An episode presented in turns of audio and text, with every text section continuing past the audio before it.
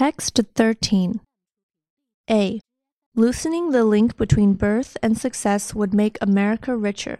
It might also make the nation more cohesive. If Americans suspect that the game is manipulated, they may be tempted to vote for politicians of the right or left, especially if the grown up alternative is another Clinton or yet another Bush. B. None of this is peculiar to America, but the trend is most visible there. This is partly because the gap between rich and poor is bigger than anywhere else in the rich world. It is also because its education system favors the well off more than anywhere else in the rich world. And many universities offer legacy preferences, favoring the children of alumni in admissions. C. Now they are beginning to find out because today's rich increasingly pass on to their children an asset that cannot be frittered away in a few nights at a casino. It is far more useful than wealth and invulnerable to inheritance tax. It is brains. Intellectual capital drives a knowledge economy, so those who have lots of it get a fat slice of the pie. And it is increasingly heritable. Far more than in previous generations, clever, successful men marry clever, successful women. Such assortative mating increases inequality by 25%. By one estimate, since two degree households typically enjoy two large incomes, power couples conceive bright children and bring them up in stable homes. They move to pricey neighborhoods with good schools, spend a packet on flute lessons, and pull strings to get junior into a top class college. D. The universities that foster the American elite seek out talented recruits from all backgrounds, but middle class students have to rack up huge debts to attend college.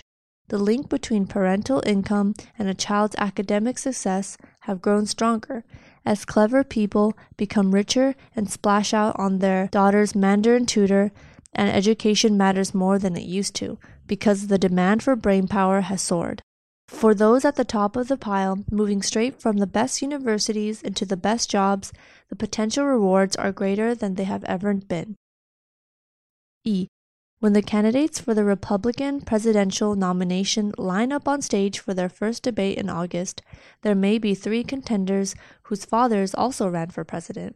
Whoever wins may face the wife of a former president next year. It is odd that a country founded on the principle of hostility to inherited status should be so tolerant of dynasties. Because America never had kings or lords, it sometimes seems less inclined to worry about signs that its elite is solidifying. F.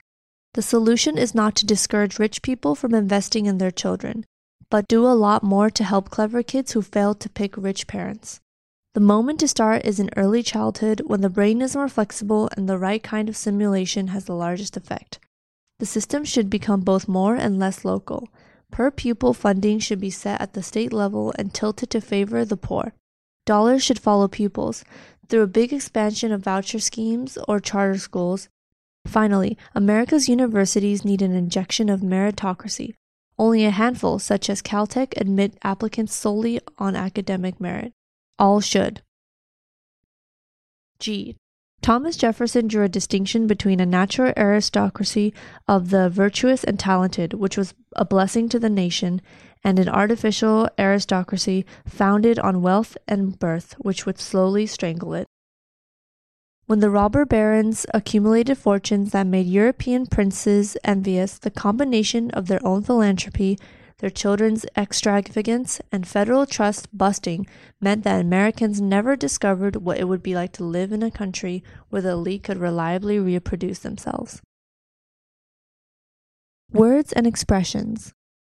Cohesive, assortative mating, pull strings, rack up, splash out, tilt, voucher schemes, charter schools, meritocracy, aristocracy, strangle, robber barons, philanthropy, fritter away.